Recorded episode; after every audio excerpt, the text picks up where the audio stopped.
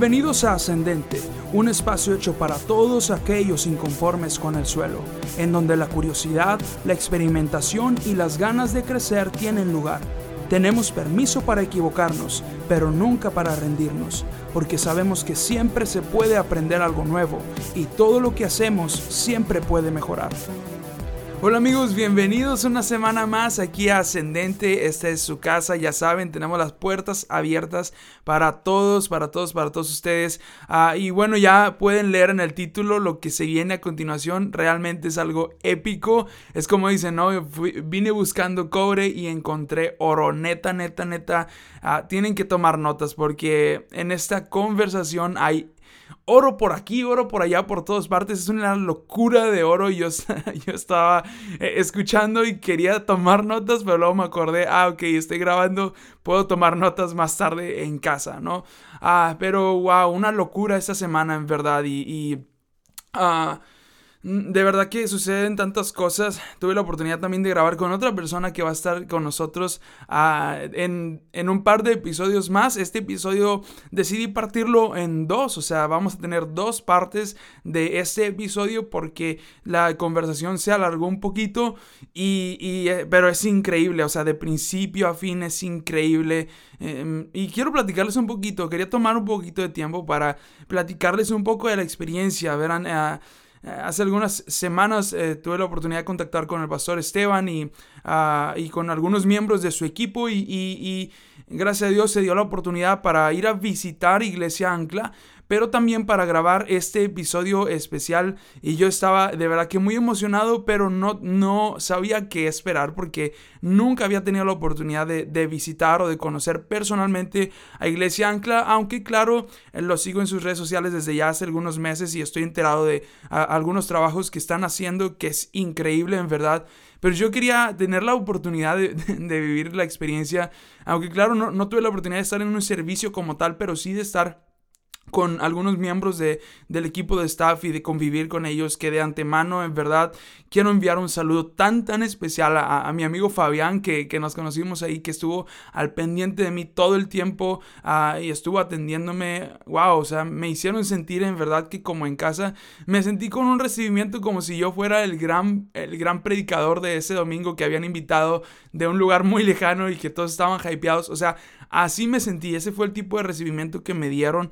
Ah, y después tuve la oportunidad también de conocer a Marcos Quiñones, de platicar con él, que de hecho pues ya nos abrió también las puertas para um, una próxima ocasión que podamos estar por allá, pues grabar un episodio también con él y le envío un fuerte abrazo.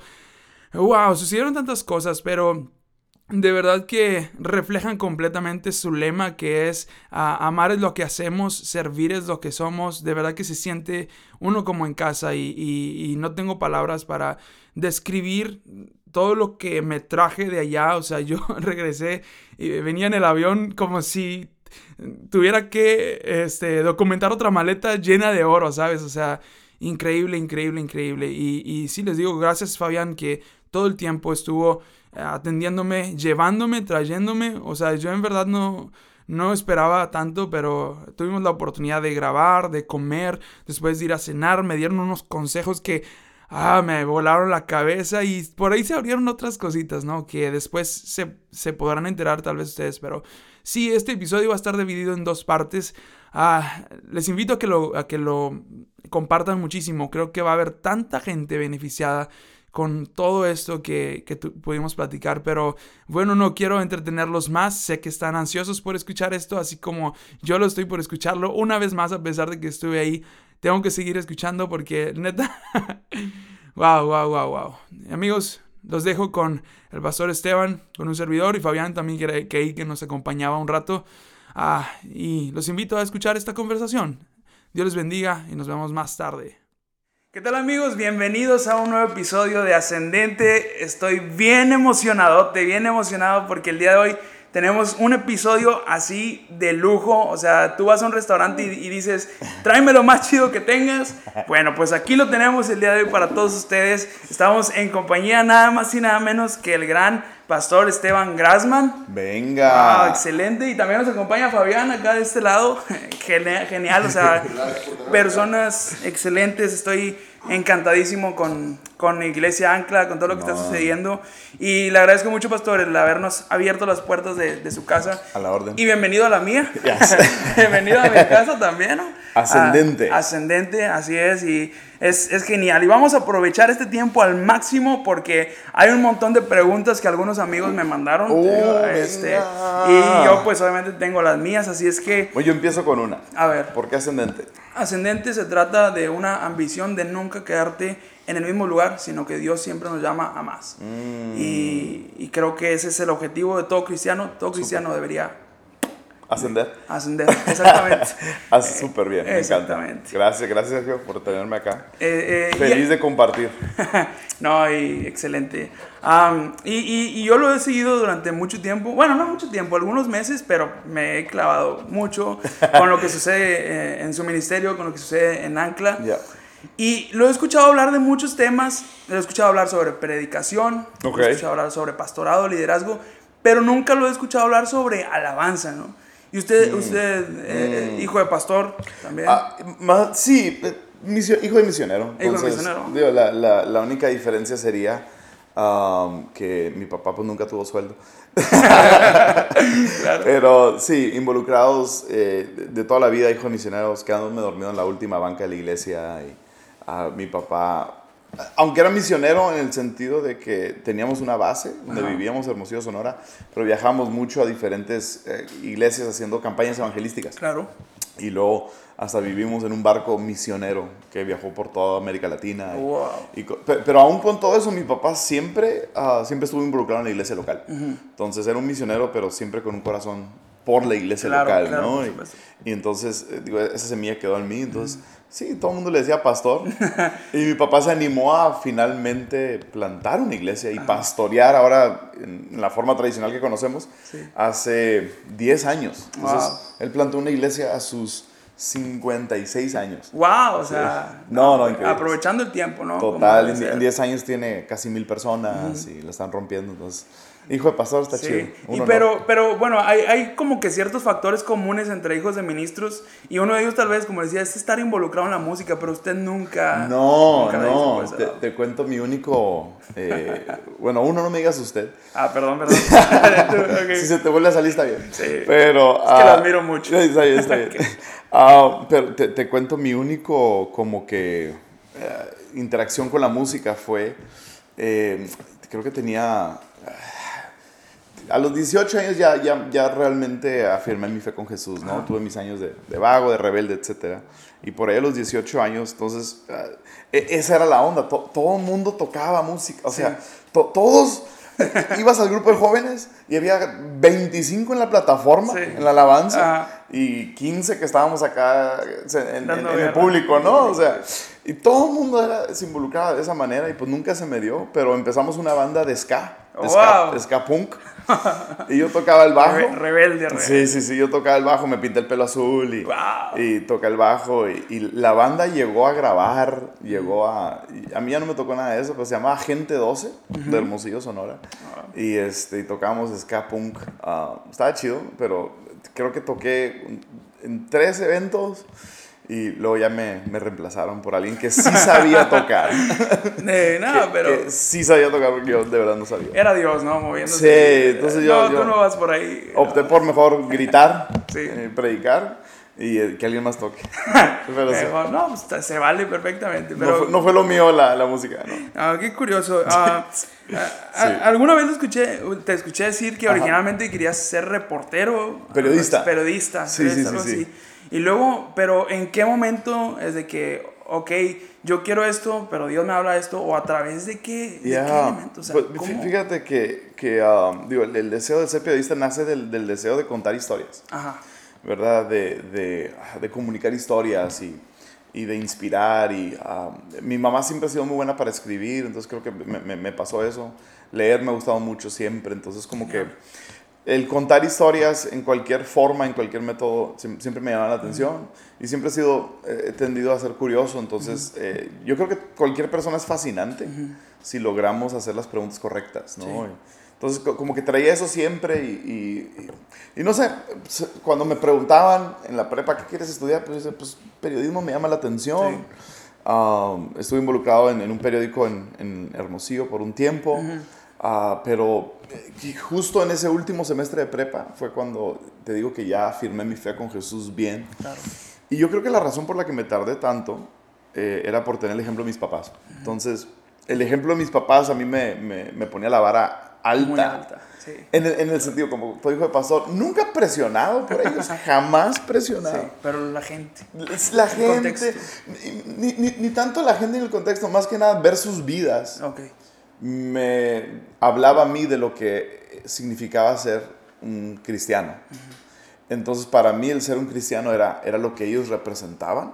Y yo decía, yo no sé si yo quiero ese compromiso. sí, sí, sí. O sea, yo no sé si quiero ese nivel de, de entrega, porque sé lo que significa.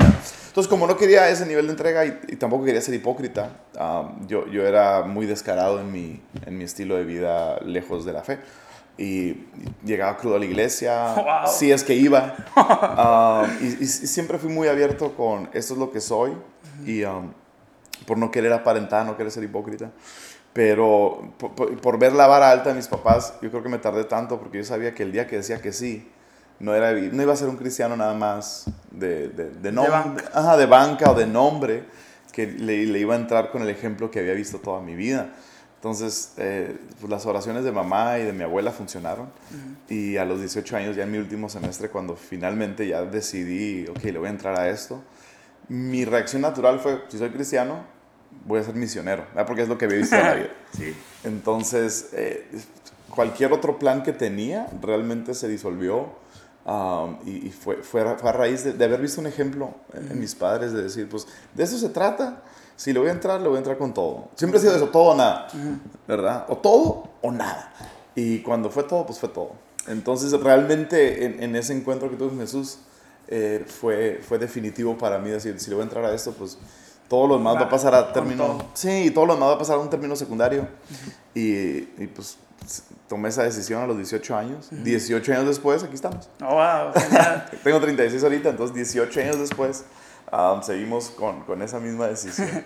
Y, y, y varios años como pastor de jóvenes y luego dices, ¿sabes qué? Dios me está llamando a, a plantar iglesia Sí, sí, sí. Desde, desde la raíz como pastor principal. Sí, señor. Entonces, ¿cómo sucede eso? O sea, ¿en qué momento sucede esa, esa transformación Mm. de Dios me habla que tengo que salir de mi, ahora sí que mi tierra y mi parentela, ¿no? Claro. Para hacer otra cosa. O sea, Sí, yo yo creo que cuando... eh, y creo que tenemos mucho, mucha confusión con el tema llamado. Ah, ok. Porque pensamos que el tema llamado es algo específico, Específico. ¿verdad? O sea, Dios, Dios me llamó a la música o Dios me llamó a pastorear. y que- creo que todos somos llamados. Y a lo que somos llamados es al reino de Dios. claro. Entonces, dentro del reino, tu rol cambia, pero sigue siendo la, la misma cosa, ¿verdad? Entonces, cuando le entregué mi vida a- al Señor, entonces ya bien, ah, yo, yo entré en lo que conocía, que eran misiones. Y rápido, mis 18 años hice un viaje a India, estuve seis meses viviendo allá, viví en Brasil seis meses, como que descubriendo mi rol dentro de este reino de Sí, Dios. claro. Y, y- y cuando eso terminó, pues ah, mm, giró ahora mi, mi rol a, pues vamos a pastorear jóvenes, era la oportunidad que había y era la necesidad que había en donde yo estaba. Entonces hice eso y entonces el, el Señor fue, fue llevando, fue, fue acomodándonos en el rol dentro del reino. Entonces yo creo que yo he venido haciendo lo mismo por 18 años, nada más con diferente expresión. Claro. ¿Verdad? Pr- Primero era, era, llevábamos grupos de 40 jóvenes a India por seis semanas. Wow. Plantamos, eh, plantamos iglesias allá, empezamos escuelas allá y movilizábamos a gente, viajaba mucho en México hablando de la necesidad de India. Y, y, y luego eh, eh, esa expresión de, de mi llamado cambió a pastor de jóvenes. Y después esa expresión, la expresión se tornó a pastor principal. Entonces, creo que siempre he estado en lo mismo, nada más con diferentes expresiones. Y, Claro. Y ah, entonces, más que nada, creo que cuando, cua- cuando lo entendemos de esa manera, nunca estamos esperando decir, ah, un día voy a empezar a caminar en mi llamado, sino que ya estoy caminando. Desde que sirvo en la iglesia, desde que sirvo en bebés, o desde que soy anfitrión, o desde que lavo los... Desde que sirvo el reino, ya estoy caminando en mi llamado. A lo mejor tu rol va a cambiar, a lo mejor no. Y a lo mejor hay gente que es llamada a servir en niños el resto de su vida. Wow. Y a lo mejor hay gente que es llamada a, a ser anfitrión, a lo mejor hay gente que es llamada a negocios y a, y aportar al reino el resto de su vida. Y a lo mejor hay gente que es llamada a hacer conexiones, así como estas que estamos haciendo ahorita tú y yo. Y, y, y- todo es parte del reino. No es que un día va a llegar mi llamado, es que Ya ya, ya estoy llamado. en él, ya estoy en él, ¿no? Entonces am, fue evolucionando mi rol, sí, am, pero, pero creo que siempre estaba haciendo lo mismo. Sobre la marcha. Sí, e- e- entre más vas sirviendo, eh, Dios más, va- más, más va viendo, creo, tu fidelidad, tu constancia y, y, y- se, se vuelve realidad el versículo que dice, sé fiel en lo poco, te pondré Claro. sobre mucho. Eh, totalmente. Entonces va, va, va, va- escalando, va pe- pero el, el que está sobre mucho no tiene diferencia al que está sobre poco, Claro. porque es el mismo llamado, Claro. ah, en el mismo reino, nomás con diferente expresión. Y creo que Creo es, es, es demasiado importante porque veo tanta gente frustrada Ea. porque dices, oye, estoy en la iglesia, quiero hacer algo, pero no sé cómo empiezo a servir. O sea, ¿en- ¿a qué me quiere? Y, y ves gente predicando, Dios te va a decir en esto y lo otro, que puede ser tal vez. Pero Sí. realmente Dios, Jesucristo lo que nos dice es, ven, o sea, sígueme, Ven. ahí deja lo que estás haciendo y sigue. Sí, o sea, sí, yo, yo- a mí siempre me gusta contar la historia de, de- de que un día estaba en un, en un lago, en, una, en, en una canoa, y estaba paseándome en el lago. Y, y mientras estaba ahí, pues estaba orando y pasando un tiempo con el Señor, estaba solo y, y, y de pronto veía así como, no sé qué, qué pasó en las nubes, pero yo sentía como que el Baja California y la ciudad de Tijuana, no sé si se formó en las nubes, pero sí lo veía yo. Y gente subía de, de- así como que de las aguas diciendo, ven a Tijuana y ayúdanos. Y, ah, y como que esta experiencia así, ¿no? De ge- gente salir, así como el, el varón macedonio pasa a Tijuana y ayúdanos. Y, y la nube se formó en la, en la forma de la ciudad de Tijuana. Y entonces supe que Dios me llamó a Tijuana. Y pues no fue para nada así. no. Eso es una total fabricación y mentira. Se oye súper épico Sí. y, y- y- y si contara esa historia, no inspiraría, No. deprimiría mucho. Ya agüitas de que, ay, ¿por qué a mí no? O Porque sea, a mí no. Entonces gente me dice, ¿por qué Tijuana? Bien buenos los tacos. es, es- es frontera con California, eh, que, eh, que tiene el clima precioso. Sí. Ah, o sea, honestamente creo que haz lo que tengas a la mano para hacer ah, y, y no, no estés esperando. Hacemos aún del llamado algo egoísta. Claro. O sea, ya, ya ni siquiera se trata de, Señor, ¿en dónde me vas a usar para alcanzar gente? Sino, dime qué es lo que yo voy a hacer. Yo quiero saber ya para ya quitarme esta incertidumbre y esta duda. Dime ya. Ya ni siquiera se trata de ayudar a gente, se trata de yo saber. Sí. Y creo que perdemos mucho tiempo en eso. Y, y mucha gente no asciende. Ah, ¿ya viste, viste, viste lo que dice? Mucha gente no, no llega, mucha gente está detenida Sí. por esperar algo que nunca va a llegar. Wow. Es que haz lo que tengas a la mano para hacer. ¿Qué, qué pasaría en nuestras iglesias y, y- y en nuestra fe si, si nos levantáramos un domingo por la mañana eh, eh, con el entendimiento de que servir como anfitrión y, y- ayudar en niños y servir atendiendo a la gente es parte y estoy caminando en mi llamado? Llegarías más temprano, llegarías con mejor actitud, entenderías el propósito eterno de lo que estás haciendo y no estarías ni haciéndole un favor a nadie, ni cumpliendo con algo, sino que estarías viviendo en la plenitud y en tu total llamado, porque eso es lo que realmente es. Wow. Creo que, creo que a muchas de estas palabras les pueden cambiar un chip totalmente, porque sí, me acuerdo de un, un, un amigo del Instituto Bíblico, cuando él llega, todos se presentan, dicen, ¿por qué, ¿por qué estás tú aquí? ¿No? Y uno se para y dice, es que yo tuve un sueño en donde Dios me habló así, y luego otro dice, no, es que vino un predicador de África y no sé qué onda. Ponte de pie tú. Sí, y, y el, El de cuate la gorra se, negra. y el cuate se agüita porque dice, "Y yo estoy aquí nada más porque quiero estar aquí.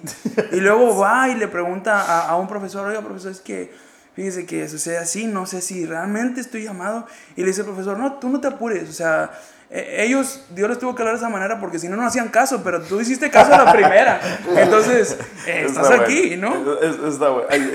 Cuando yo estaba en mi... eh, entonces yo, yo, yo, arreglo cuentas con el Señor y me tomo en serio lo de la fe. Claro. Y pues quiero ser misionero, entonces me voy a capacitar, ¿no? Entonces me- me voy a Brasil seis meses a un internship, una capacitación misionera. Y estaba con toda esa lucha. Porque todo el mundo ahí ya sabía a qué país quería ir. ¿Sabes cómo? O sea, como que todo el mundo sabía, yo quiero ir a las Amazonas, y, yo voy a ir a Austria, y, yo voy a ir a... Y, y, cada quien, yo voy con los musulmanes, y todo el mundo sabía, y yo estaba como que, tengo tres minutos de cristiano, ¿sabes cómo? No sé ni qué onda. Y fui frustrado con, mi, ah, con, con, uno de los instructores, uno de los maestros, y le digo, es que no sé, no sé a dónde, a dónde ir, no sé, quisiera que fuera más claro, no sé a dónde Dios me está llamando.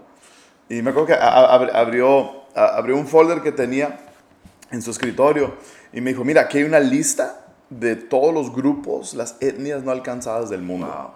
Ocho mil eran que en ese entonces. Escoge una. Ajá. Y te garantizo que Dios te quiere ahí. Porque no, es tan no hay nadie más. no, es tan complicado. Que quiera ir, que vaya. No es tan complicado.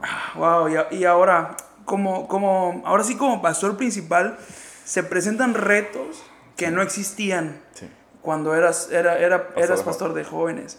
Entonces, ¿podrías decirme así, que se te venga a la mente ahorita, cuál es la parte más chida y cuál es la parte más dura de este cambio?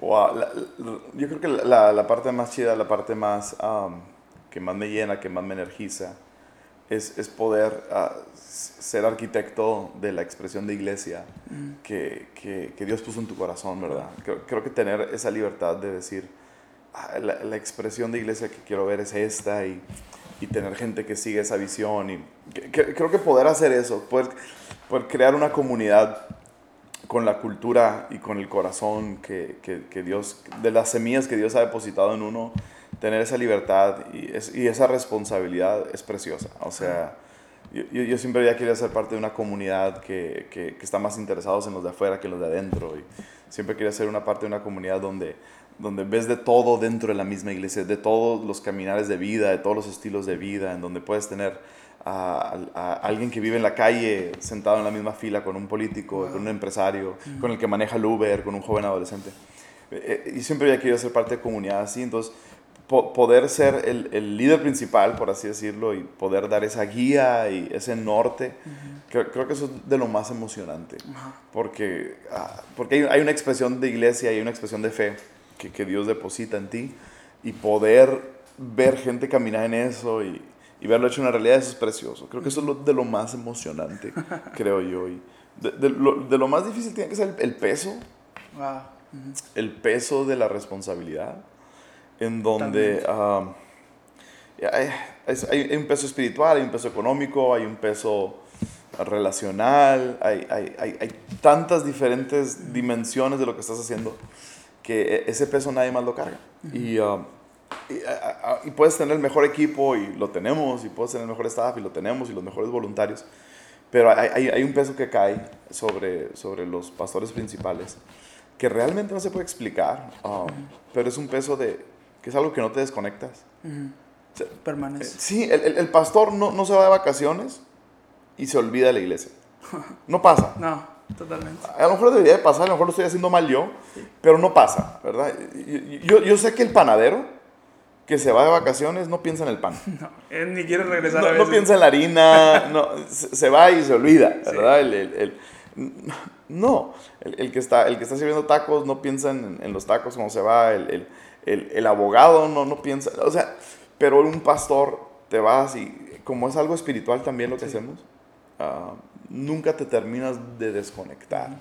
Y tienes que encontrar maneras para, para sobrellevar eso y y cargar el peso de una manera sana y adecuada, pero ese peso que, que, no se puede explicar creo que es, es, lo más difícil. Y a veces creo que si te tomas una semana, digo, a mí me pasó así, ya empiezas a extrañar, o sea, empiezas a extrañar casa, a la gente, porque aprendes a amarlos, ¿no? A gente que antes era completamente desconocida y ahora se vuelven parte de tu familia, o sea, sí. no te despegas, o sea. Y, y hay una responsabilidad que sientes y y digo, siempre decimos, ¿no? El, Señor es el que hace la obra y es el Espíritu Santo el que convence y esto es.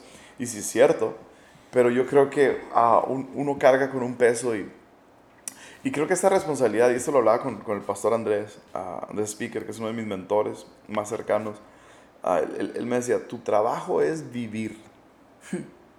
Ese es tu trabajo, vivir. Y yo, a ver, explícame, tu, tu trabajo es vivir, vivir bien, vivir una vida digna de imitar. en todos los sentidos. Entonces, ese es un peso, um, porque a ti es a la persona a la que van a, van a voltear a ver, a ti es a la persona que, que van a imitar. la, la, iglesia va a tener la personalidad del pastor, la iglesia va a tener la cultura del pastor, um, la, la, iglesia va a crecer hasta donde crece el corazón del pastor. Claro, la ley del tope. Sí, la ley del tope. Entonces, um, entonces tu trabajo es vivir. Entonces, imagínate, vivir es un trabajo ya. Ahora no, no, se descansa nunca. Sí, entonces. Es, ese es un peso, uh, es un peso padre. Claro. Sí. Um, ahora. Es, es, un honor. Sí, un claro, honor. totalmente. O sea, es, eso nadie lo niega. Ahora, al, al, iniciar una iglesia desde cero, uh, yo he visto casos en donde el pastor, obviamente, este, estás construyendo algo y siempre sí. que se construye algo en el reino de Dios, sí. Satanás viene a tratar de, a veces de confundir, a veces a tratar de, de afectar el, el, la construcción como tal. Claro, sí, sí, sí. Uh, no, ¿No has batallado alguna vez?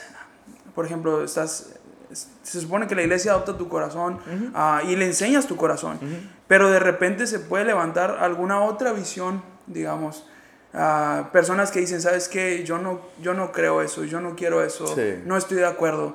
¿Cómo lidias con esos asuntos para poder tener una, digamos, una, una cultura o un corazón Sí. homogéneo dentro de una misma casa? O sea, Total. Yo, yo creo que si, si, si ese problema existe, um, ya es demasiado tarde. wow, Entonces, ah, e- e- esa batalla se gana antes. Ok, A eso voy. Entonces, si ya llegaste, si, si ya llega alguien a ese punto, si, si ya llega alguien donde, donde hay una, una- dos visiones, donde hay dos visiones hay división, ¿verdad? donde hay dos visiones hay división. Um, entonces, que- creo yo que creo, creo yo que se tiene que arreglar ese problema antes. ok, ¿Cómo se arregla antes? Se establece lo que se quiere desde un inicio. Y ese es el problema con la mayoría de las plantaciones de no, iglesias. no saben. No sabe la gente que quiere.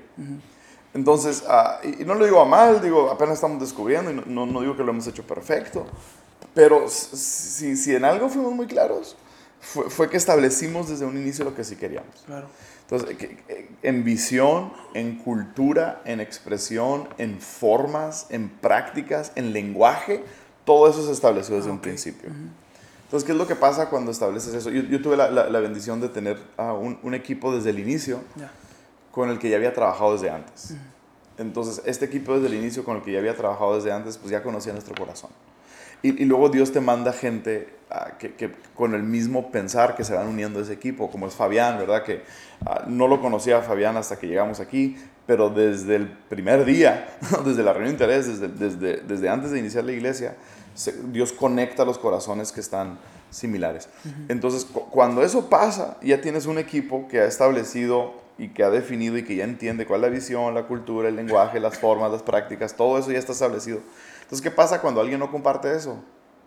Pues simplemente no pertenece ya, y se van por su cuenta, ok, se, se van por sí solos, ¿verdad? Y, um, y, y- así ha sido, gente ha salido votando porque no comparten lo que ya se estableció. Claro. El problema es cuando no se establece y dejas que otras personas vengan y hablen a la estructura de lo que estás queriendo iniciar. Ajá. Entonces otra gente trae su cultura, otra gente trae su práctica, su forma y entonces se hace una mezcla. ajá, Entonces, la, la- la clave está en definirlo y dejarlo sumamente sólido desde un inicio y se van uniendo los que traen el mismo sentir y los que no se van yendo.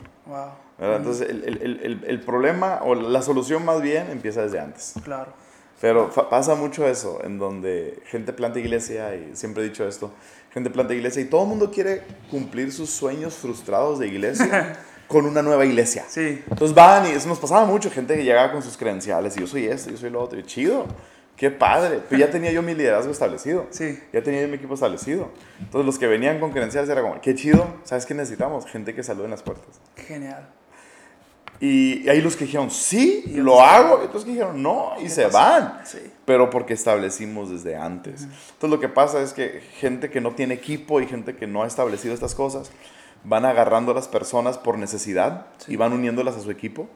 Y ca- cada persona trae su diferente cultura, lenguaje, formas, prácticas. Entonces terminas creando una iglesia con una cultura que ni siquiera es la visión que Dios te dio. claro, Y terminas pastoreando una iglesia que ni siquiera a ti te gusta. claro. Y eso es muy triste. Muy triste. Bueno amigos, ahí lo tuvieron. Esta fue la primera parte de este episodio especial con el pastor Esteban Grassman. El próximo jueves tendremos la segunda parte. Neta, a partir de este punto la conversación se pone ah, tan, tan increíble y, simplemente tienen que escucharlo. no se pueden perder Ascendente la próxima semana con Esteban Grassman. Así es que Dios les bendiga. Nos vemos el próximo jueves. Bye.